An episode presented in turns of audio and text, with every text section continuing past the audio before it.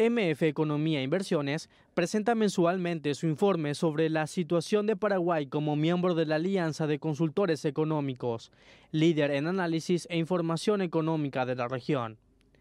El reporte de coyuntura de la ECO señala que, para el mes de julio del 2021, la inflación, medida por la variación intermensual del índice de precios al consumidor, se ubicó en 1,2%, una cifra de esa magnitud no se observaba desde noviembre del 2016 cuando se ubicó en 1%.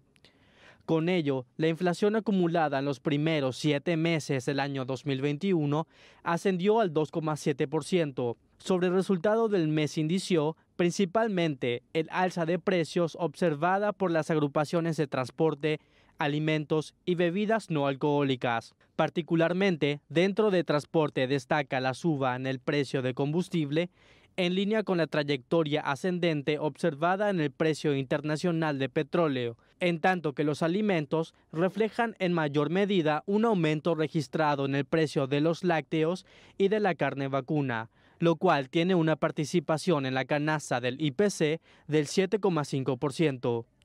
Dado el resultado inflacionario del mes, la apreciación evidenciada por la tasa de cambio y las favorables perspectivas de crecimiento económico para el año, es de esperar que la autoridad monetaria en su próxima reunión incremente al menos 0,25 puntos porcentuales la tasa de política monetaria.